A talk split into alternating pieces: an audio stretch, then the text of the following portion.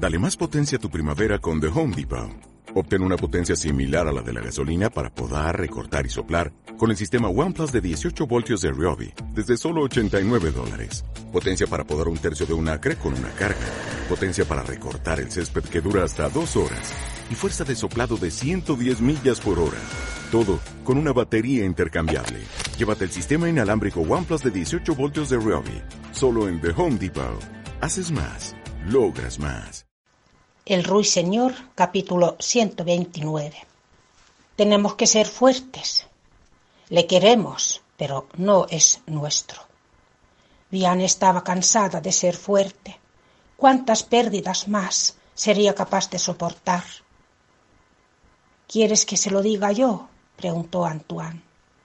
Vian quería responderle que sí, más que ninguna otra cosa, pero aquella era tarea de una madre. Con manos temblorosas metió las pertenencias de Daniel, Ari, en una vieja bolsa de lona y salió de la habitación. Tardó tiempo en darse cuenta de que había dejado atrás a Antoine. Necesitaba todas sus fuerzas para seguir respirando, moviéndose. Abrió la puerta de su dormitorio y rebuscó en su armario hasta que encontró una fotografía de pequeño tamaño y enmarcada de Rachel y ella. Era la única fotografía que tenía de Rachel. Había sido hecha diez o doce años antes. Escribió sus nombres en el dorso, la metió en el bolsillo de la bolsa y salió de la habitación. Ignoró a los hombres que seguían en el piso de abajo y salió al jardín trasero, donde los niños, todavía con capas y las coronas puestas, jugaban en el escenario improvisado. Los tres hombres la siguieron. Sofía los miró a todos. Mamá. Daniel rió. ¿Durante cuánto tiempo exactamente se acordaría de aquel sonido? No el suficiente. Eso sí lo sabía ahora. Los recuerdos, incluso los más bellos, se desvanecen. Daniel tuvo que aclararse la garganta e intentarlo de nuevo. Daniel, puedes venir. ¿Qué pasa, mamá? dijo Sofía. Tienes cara de haber llorado. Dian fue hacia ellos con la bolsa de lona en la mano. Daniel. El niño le sonrió. ¿Quieres que la cantemos otra vez, mamá? ¿A qué fue guay? preguntó sujetándose la corona, que le resbalaba hacia uno de los lados de la cabeza. ¿Puedes venir, Daniel? Lo preguntó dos veces, solo para asegurarse. Le preocupaba que gran parte de aquello estuviera sucediendo en su imaginación. El niño se acercó después de apartar la capa para no pisarla. Bian se arrodilló en la hierba y le cogió las manos. Es imposible que entiendas esto, Daniel. Se le quebró la voz. Con el tiempo te lo habría contado todo. Cuando fueras mayor, incluso habríamos ido a tu antigua casa.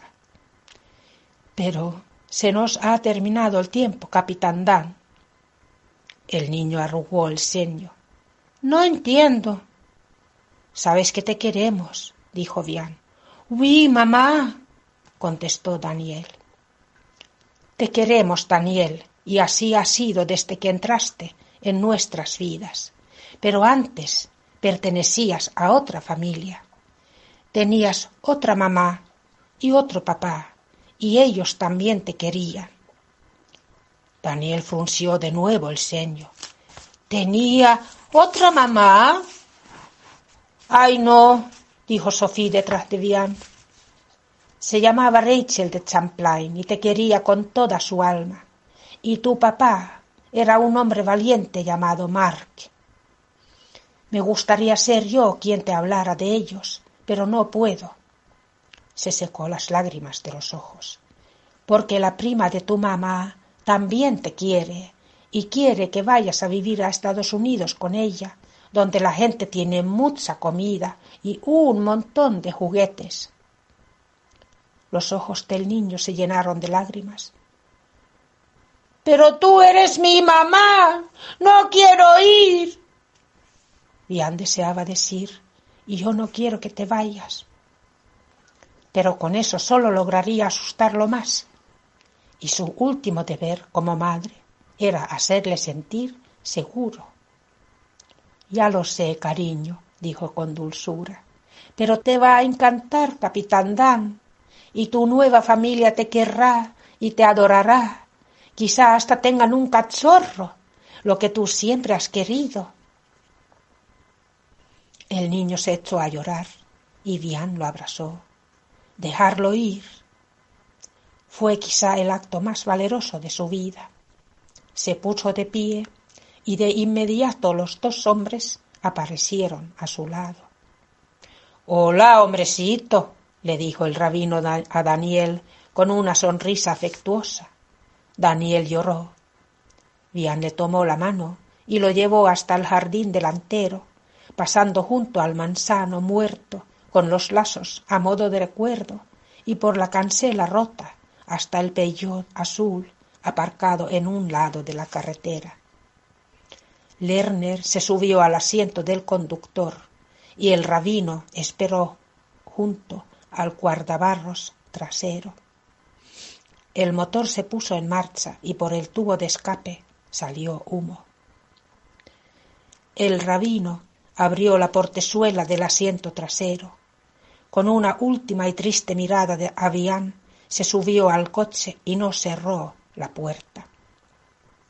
Sofía y Antoine se reunieron con Bian y se inclinaron juntos para abrazar a Daniel. Siempre te querremos, cariño, siempre te querremos, Daniel, dijo, Sofía. Espero que no nos olvides. Bian sabía que sólo ella conseguiría que Daniel subiera al coche. No confiaría en nadie más. De todas las cosas desgarradoras, terribles que había hecho durante la guerra, ninguna le dolió tanto como aquella. Tomó a Daniel de la mano y lo condujo hasta el coche que lo alejaría de ella.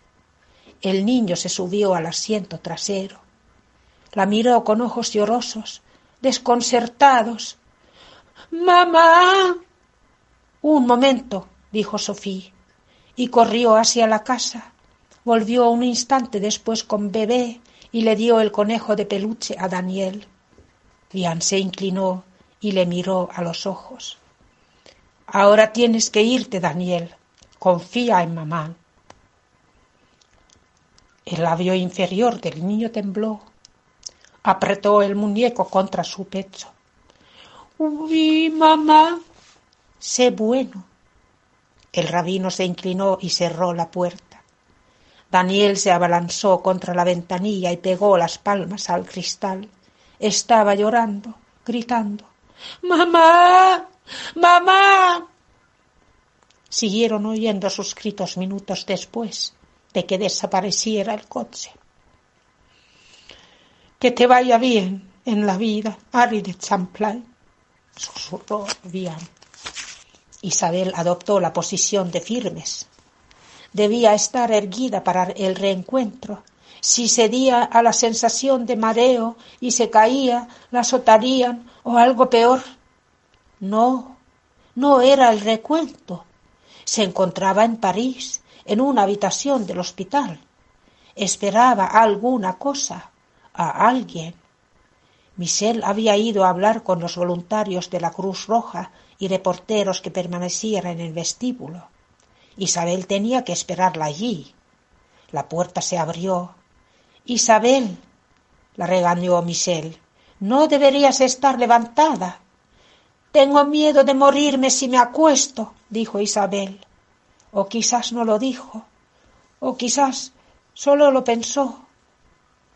Al igual que Isabel, Michelle estaba tan delgada como una cerilla y los huesos de las caderas le sobresalían bajo el vestido holgado.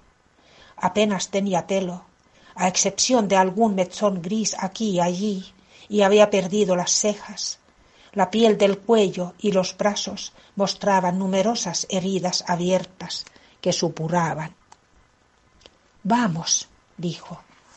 Sacó a Isabel de la habitación y la guió a través de grupos de retornados que arrastraban los pies vestidos con harapos, de familiares vociferantes y con ojos llorosos en busca de sus seres queridos y de periodistas que hacían preguntas.